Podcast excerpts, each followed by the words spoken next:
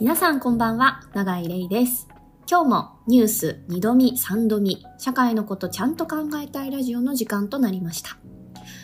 この番組は忙しいあなたのために先週どんなニュースや出来事があったのか思い出しつつ問題点や課題をあなたと考えていくポッドキャスト。市民と共に作る市民のためのメディア、チューズライフプロジェクトが毎週月曜日にお送りしています。番組制作や配信はすべて市民サポーターの皆様からのご寄付で成り立っています。こういうラジオいいな大事だなと思ったら、ぜひ市民サポーターとして一緒に CLP を作っていただけますと幸いです。ご寄付の方法には、毎月ご支援いただくマンスリーサポーターと、その都度ご支援いただくワンタイムサポーターがあります。ぜひ、インターネットで Choose Life Project か、アルファベットで CLP で検索し、公式ウェブサイトのご支援のお願いページをご覧ください。よろしくお願いします。質問感想は、社会のことちゃんと考えたいラジオ、略して、ハッシュタグ、シャチャンラをつけて、SNS に投稿していただければ幸いです。それでは、本日のシャチャンラ。前半は1週間遡りのコーナー、先週のピックアップニュースご紹介します。そして後半はその中からニュースを深掘りするニュースあれどうなったのコーナーです。今週は防衛省がイスラエル製攻撃型ドローンの導入を検討している件について、武器取引反対ネットワークナジャット代表の杉原浩二さんと一緒に考えます。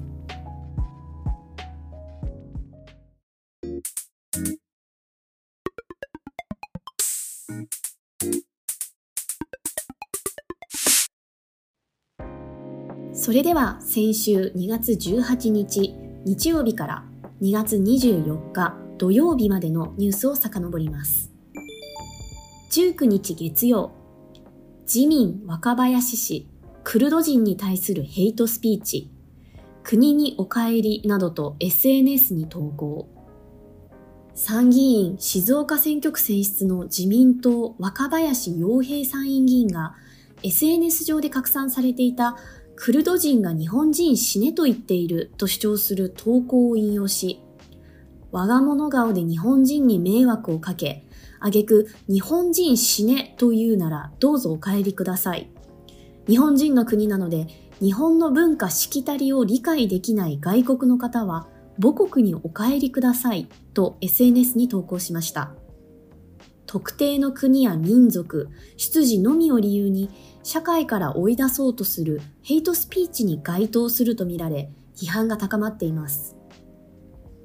岸田文雄首相は5日、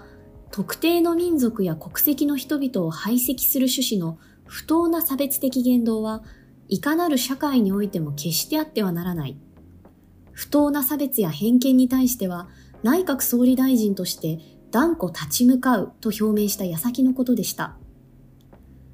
一方、日本で暮らすクルド人に対して憎悪を煽るような集会が増加していて、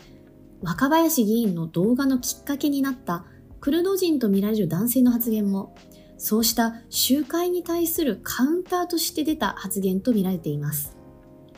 日本クルド文化協会は、クルド人とみられる男性は、日本人死ねとは言っておらず、レイシストは病院へ行けと話したと説明しています。えー、こちらのニュース、ヘイトスピーチをめぐる問題、根深いですよね。え、日本では2016年にヘイトスピーチ解消法が施行されて間もなく8年が経過しますが、法律ができてヘイトスピーチがなくなったかといえばそうではなく、むしろ罰則がないため逆にヘイトが横行した節もあるかもしれません。そんな中画期的だったのは川崎市で個人情報の開示と50万円の罰則がついた条例が2020年に施行されました。その結果、市内でのヘイトスピーチは減ったとされています。それでも定義の隙間を縫った表現や地理的、空間的制限のないネット上での暴言は後を絶ちません。今回の発言から自民党若林議員がどういった社会を作りたいのか、あるいはどういうふうにえー、特定の人を特定の仕方で見ているのかというのが透けて見えるのではないでしょうか。岸田総理も断固立ち向かうと発言していますので、まあ、自民党総裁としても丁寧な説明が求められるのではないでしょうか。20日火曜日、防衛省がイスラエル製攻撃型ドローンの導入を検討していることが判明。2023年度予算で攻撃型ドローンの配備に約100億円を確保している防衛省。導入するドローンの候補としてイスラエル製の5機種が上がっていることが市民団体主催の防衛省ヒアリングで分かりました。自衛隊の運用ニーズを満たす優れた装備品を導入していくということが不可欠であると、まず落札した企業から提案のあった機種をですね、実証することとなりましたと。ポイントブランク、これはどこのメーカーこれは IAI になります。IAI、これイスラエルですね。はい、あとロテムエルですね。これはどこのメーカーこれも IAI になります。あ、これも IAI。しっかりイスラエルの武器を入れてますじゃないか。あとヒーロー120これは？ユービジョンという会社になりますどどこのメーカーですか？これもイスラエルになります。これもイスラエル。あとスカイストライカー。スカイストライカー。これは？これエルビットシステム。何の遠慮もなくやってる。5機種のうち1つは先週伊藤忠や日本エアクラフトサプライが協力関係を破棄したエルビットシステムズ製のドローンでガザ虐殺を進めるイスラエル軍も運用しています。この問題はニュースあれどうなった？のコーナーでゲストと一緒に考えていきます。21日水曜日、イスラエル軍がガザ地区ラファに最大規模の攻撃を実施、死傷者多数。イスラエル軍がパレスチナ・ガザ地区最南部のラファに対して連続的に空爆を行い、118人が死亡しました。この爆撃は、ラファへの攻撃開始以来最大規模とみられ、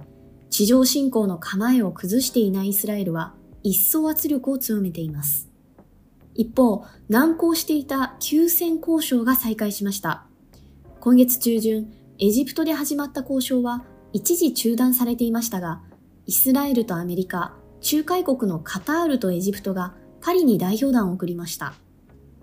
ただ、人質解放を求めるイスラエルと、恒久的な停戦を要求するハマスとの隔たりは大きく、先行きは見通せない状況です。22日木曜日、日本版 DBS の素案まとまる。子供に接する仕事に就く人に性犯罪歴がないことを確認する制度、日本版 DBS の導入について政府が具体案をまとめました。犯罪歴の紹介期間は、禁錮刑以上の場合、刑の終了後20年、罰金刑以下は執行後10年などとする方向で調整しています。紹介が義務付けられる職種は、学校や保育所、幼稚園などとし、公的な監督の仕組みが整っていない学習塾、学童保育、シッターについては任意となっています。紹介対象となる犯罪歴は、刑法の性犯罪にとどまらず、盗撮などの条例違反も加え、対象者については、新たに採用する人だけでなく、すでに雇っている人も含める方針です。雇っている人に犯罪歴が確認されれば、子供に関わらない部署への配置転換などを求め、場合によっては解雇も許容されるとしたガイドラインの整備も検討しています。政府はこうした内容をもとに近く法案の概要をまとめ、与党などとの調整を進め、今国会の提出を目指しています。24日土曜日、ウクライナ侵攻から2年、犠牲者は1万人超。ロシアがウクライナに侵攻して2年が経過しました。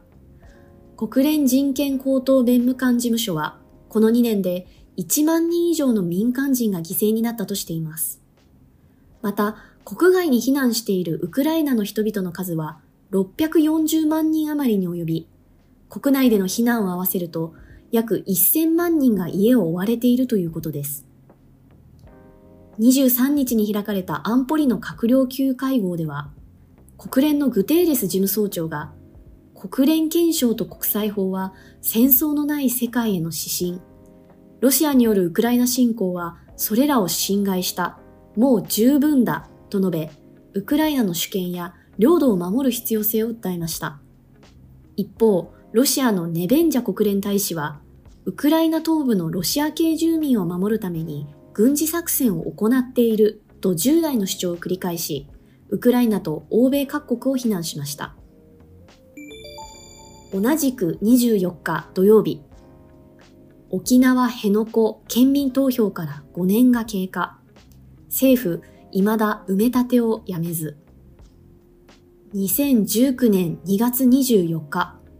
沖縄で辺野古埋め立ての賛否を問う県民投票が実施され、県民の7割が反対の意思を示しました。あれから5年が経過しますが、沖縄の民意を顧みることなく、政府は埋め立てを続けています。一方、技術的かつ人道的な問題も明らかになっています。埋め立ての北側、大浦湾に軟弱地盤が広がっていて、専門家が完成させるのは技術的に困難と指摘していますが、政府は明確な回答を示さないまま工事を進めています。また、沖縄戦の激戦地だった県南部を基地の埋め立て用土砂の採取候補地としています。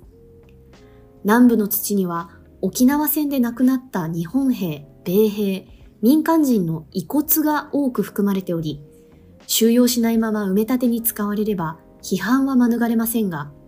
政府は南部を候補地から外すことを誇示し続けていて、国内外から批判を浴びています。辺野古基地建設は問題を多く抱えたまま、今も日本政府によって強行されています。以上、1週間遡りのコーナーでした。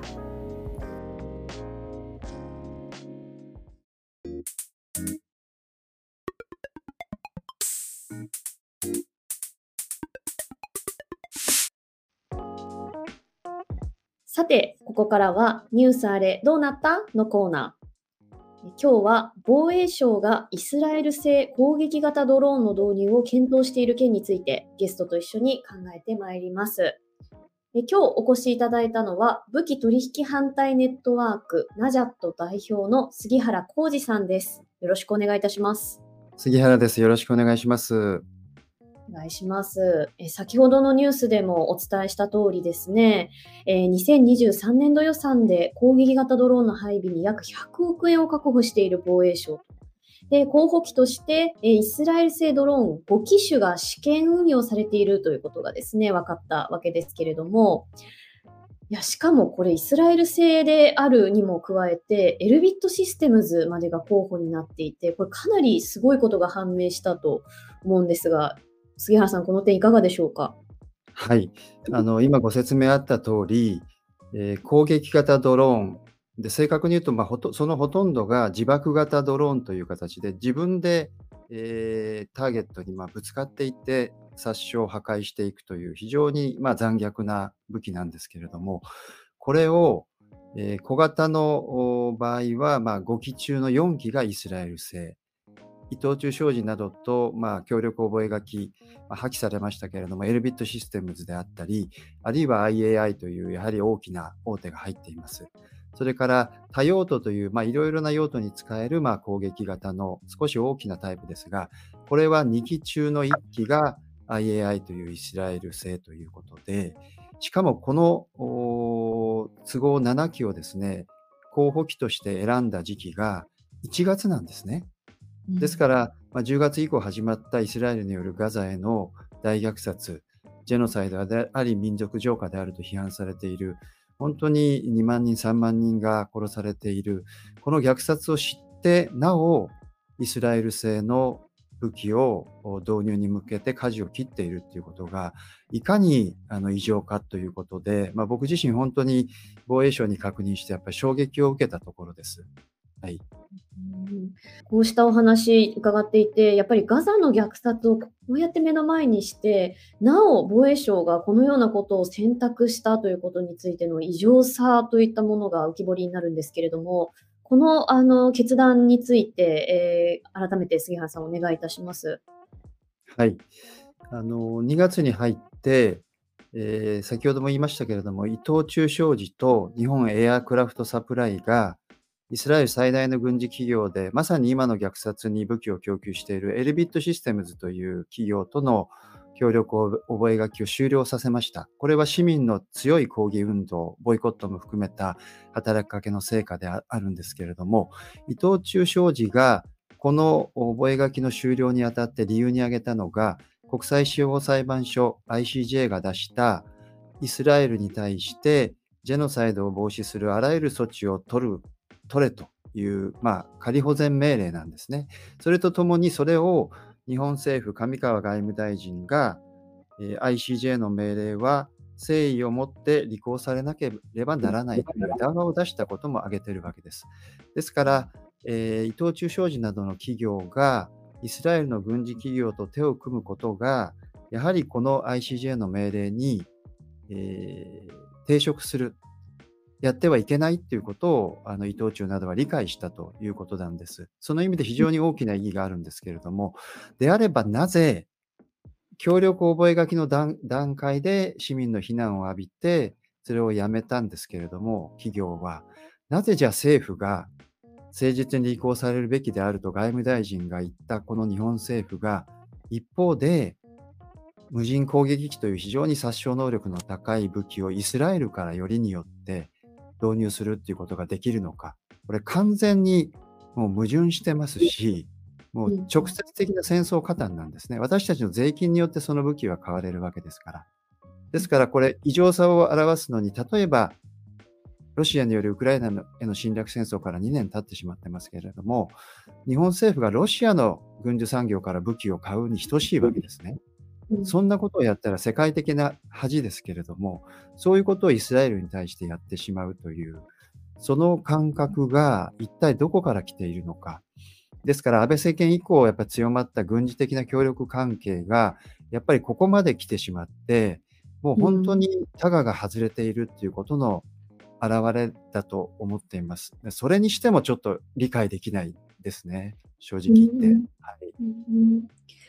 ありがとうございます。やっぱりこう長く声を上げ続けられている杉原さんから見ても、この事態っていうのは常識外れというか、あまりにひどい決断だっていうことが言われることによって、よりこう私たちもあやっぱそうなんだっていうふうに捉え直すと思うんですけれども、この防衛省の決断であったりとか、あのまあ武器の購入、まあ、導入しようとしているような攻撃型ドローンの購入っていうところもありますけれども、この背景にはどういったことがあると杉原さん考えていらっしゃいますか？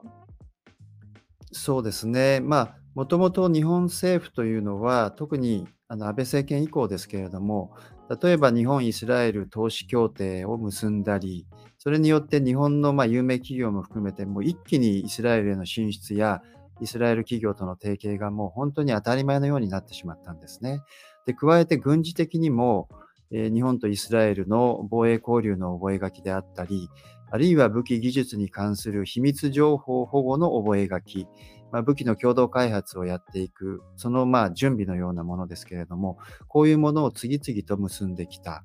で、それによって、まあ、ある意味、利害がイスラエルとやっぱり共有してしまっている部分が非常に強いわけですね。で、そのことの表れとして、今回のまあイスラエルの武器購入の動きもありますし、例えば日本政府が上川外務大臣や岸田首相がいまだに国会の質疑の中で、イスラエルによるガザでの本当に残虐な非人道的な爆撃、民間人の殺戮を国際人道法違反だとかくなに認めてないわけですね。でこういうことも本当にありえないんですけれども、やはり経済軍事的な関係の強まりというものが、その背後にやっぱり根強くあって、でそのことがやっぱり私たち主権者も含めて、日本のま政治、経済、社会がイスラエルの虐殺にやっぱり連なっていってしまっているっていう、やっぱり本当に危機的なあの状況を作り出している。その、まあ、最最新の表れとして、この武器の導入の動きがあるんじゃないかと思っています。よくそのガザへの関心を呼びかける言葉の中で、まあ、決して遠い国のことではありません、遠いことのことではありませんよっていうようなことがあって、まあ、その裏側にはあの、まあ、ちょっと距離が離れていてとか、あ遠いことのように感じるというものがあると思うんですけれども、でも今こうやって杉原さんのお話を伺っていると、我々日本政府はもう直接的に加担しているっていうようなことだったりとか、この日本政治のこれまでのあり方っていったことが如実に、まあ、こうした形で現れているんだだっていうことを意識せざるを得ないなというのをつくづく感じますね。そうですね。あの今、このイスラエルの武器の導入の動きと同時に進んでいるのは、日本政府そのものが、いわゆる殺傷武器の輸出を解禁していこうとする動きなんですね。で昨年末に、いわゆるライセンス生産、まあ、他国の企業のま許可を受けて、日本で武器を生産している、その武器をライセンス元などに出していくということをまあ認めました。でその先はドイツやアメリカですから、そこから玉突きのように日本が武器を出すことで備蓄を補ってイスラエルに行くかもしれない。そういうことに今踏み出しています。それから今公明党と自民党で協議続いていますけれども、日本とイギリスとイタリアで共同開発していく次期戦闘機、次の戦闘機を別の国、第三国に輸出していくということにも舵が切られようとしています。これももしかするとイスラエルに出されていくということもあり得るかもしれないということで、もう日本の国全体がいわゆる平和国家から僕は死の承認国家と呼んでるんですけれども、日本製の武器で他国の人々が殺されていくような、そういう国の在り方に、まあ、堕落していく、そのタイミングでこのガザの虐殺が起きていて、そのガザの虐殺に直接的に武器を購入したり、そういう形で、えー、そこにやっぱり加害者の側に日本が回っていくという、そういうやっぱり二重三重のあの共犯行為みたいなものがですね、うん、政府が旗を振る形で今起こっているんだなっていうふうに思っています。うんなるほど、まあ、こうした複層的な、まあ、加担であったりとか、あのー、状況っていったことにつまりこの常識外れのあまりにひどいような動きということに歯止めをかけるということがあの必要になってくると思うんですけれどもこうした事態に私たちはどのように応じていくべきだと杉原さん思われますか？はい。あのまずですねこの衝撃的な事実が私たちが、まあ、市民団体がえー、防衛省と交渉を組んで質問したから出てきた話なんですね。ですから、うん、聞かな私が聞かなければ、もう本当に埋もれてしまって、契約があのイスラエルのどこどこのメーカーの無人機を導入しますという結果を知ることができたかどうかというレベルで、まずこうした事実がもう水面下で知らされないままあの動いてしまっている。ですから私たち市民もそうですし、メディア、ジャーナリズムももっともですね、政府に対してこういうことをきちっとあの追求して、事実をやっぱり明らかにさせていくということがまず大事です。で、今回のことについては、やはり私たちもこれから広めていきますけれども、メディアに対してもですね、もうとんでもない伊藤忠の問題をはるかに超えるひどさですので、やっぱり大きく取り上げて、テレビも新聞も、まあ、大騒ぎをしていただきたい。それと同時に国会で今予算案の審議続いていますけれども、まあ、すでに決まっている2023年の年度の予算であるとはいえ、それの執行のプロセスでこうした虐殺に加担するような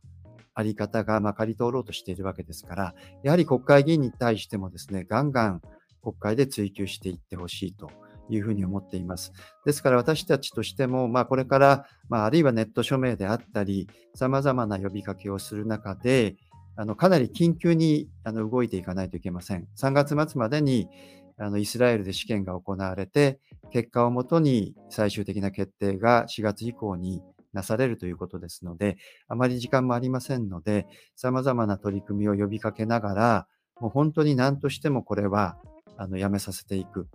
でそもそも攻撃型無人機自体がいらないんですよね。専守防衛っていうやり方からすれば。で日本政府がやるべきなのは、イスラエルの武器を買って虐殺に加担することではなくて、先ほどもお話しましたけれども、例えば日本とイスラエルの防衛省と国防省が結んでいる秘密情報保護の覚書のようなものをやっぱり破棄していく。そうやってイスラエルに制裁することによって、え停戦に追い込んでいくという、そちらをやるべきなんですけれども、まあ、アンルワの拠出を止めたりですね、むしろ逆の方向をやっている。それもやっぱりきちっとやめさせていくということが必要になると思っています。うん、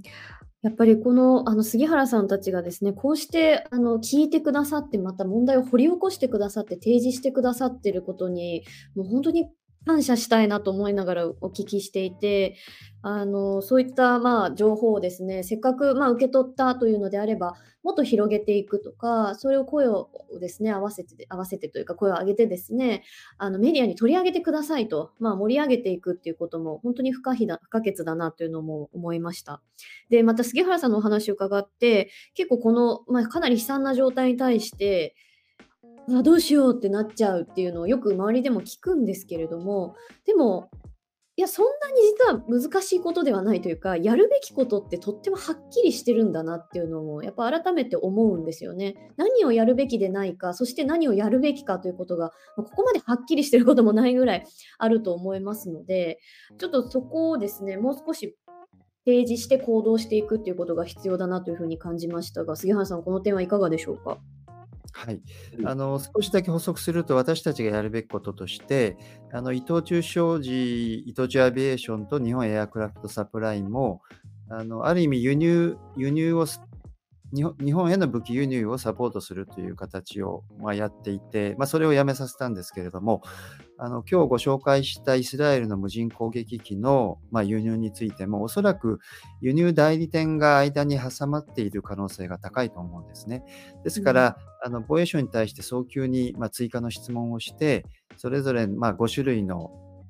無人攻撃機が候補になってますから、輸入代理店を、まあ、はっきりさせて、その日本の輸入代理店の企業に対して直接やっぱりプレッシャーをかけていくということもすごく有効だと思いますので、うん、本当にあの伊藤忠商事とエルビットの問題以上の力を私たち市民が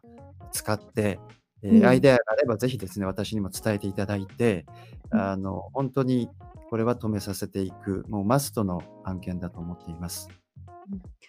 はい、ということで、今日は杉原さんにお話を伺いました。どうもありがとうございました。ありがとうございました。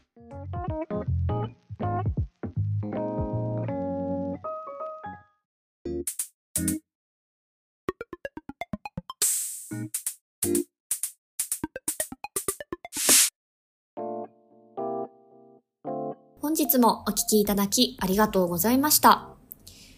2月24日土曜日21時から CLP と D2021 のコラボ配信ということで、日本でパレスチナのためにしたこと、できること、イスラエルの兵器と日本の関係という緊急生配信を行いました。えー、ご覧になっていただいた皆さんありがとうございます。えー、こちら無料でアーカイブされておりますので、ぜひまだの方は、えー、ご覧ください。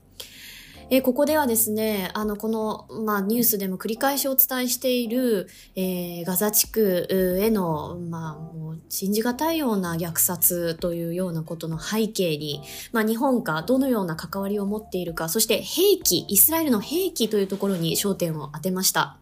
ニュースあれどうなった？でも杉原さんにお話しいただきましたけれども、えー、日本はそうしたイスラエル軍とですね、えー、イスラエルのあるいは軍需企業とですね、えー、取引をするということで加担をしているというわけです。えー、で、ここでですね、岡真理さんというですね、えー、方の、えー、と、早稲田大学の、え、教授、早稲田大学文学学術院教授で、え、いらっしゃる、岡真理さんの書かれた大和書房から出版されていますガザとは何かという本のちょっと一節を朗読しようと思います。ガザとは何かガザ、それは巨大な実験場です。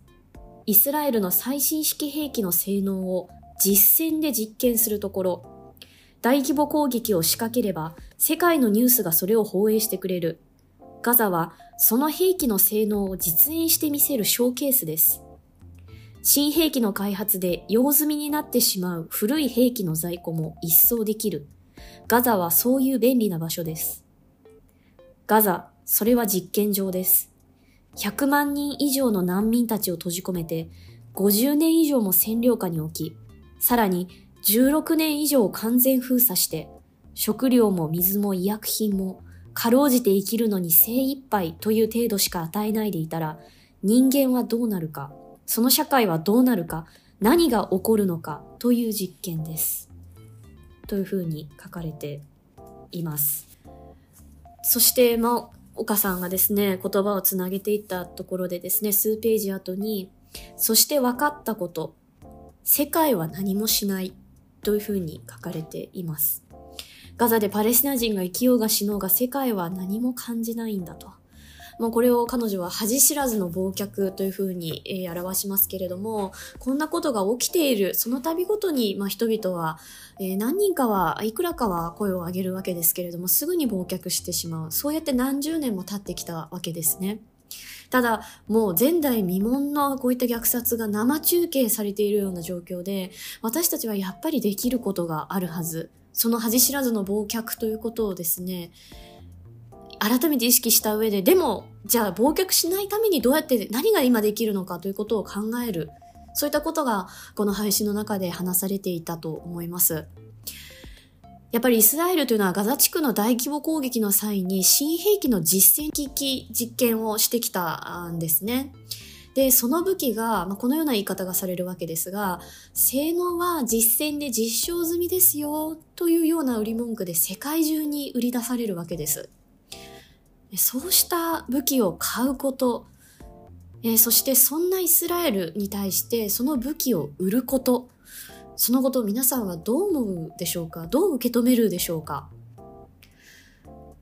まあそんなことをですね、ちょっと思いつつも、あの配信でもご案内しましたけれども、新たな署名が立ち上がっています。えー、これまで伊藤忠アビエーションであったりとか、えー、エアークラフトサプライに対する BDS ということを訴えてきましたけれども、今回新たにファナック、これね、あのー、産業用ロボットの製造企業でご存知の方も多いと思いますけれども、このファナックは自社のロボットをイスラエルの最大大手、最大手の軍需企業エルビットシステムズや IAI、その他軍需企業に販売をしています。まあ、これについてぜひ、えー、止めてくださいと、その製品を、えー、売るのをやめてください、えー、間接的にでも取引をしないでくださいということを訴える署名、えー、現在起こっています。概要欄にも貼っておきますので、えー、今のお話聞いてですね、何が自分はできるんだろうって思われた方、署名ができます。これ大きな力になりますので、ぜひご参加いただければと思います。えさて、シャチャンラ、そろそろおしまいの時間です。また来週お会いしましょう。さようなら。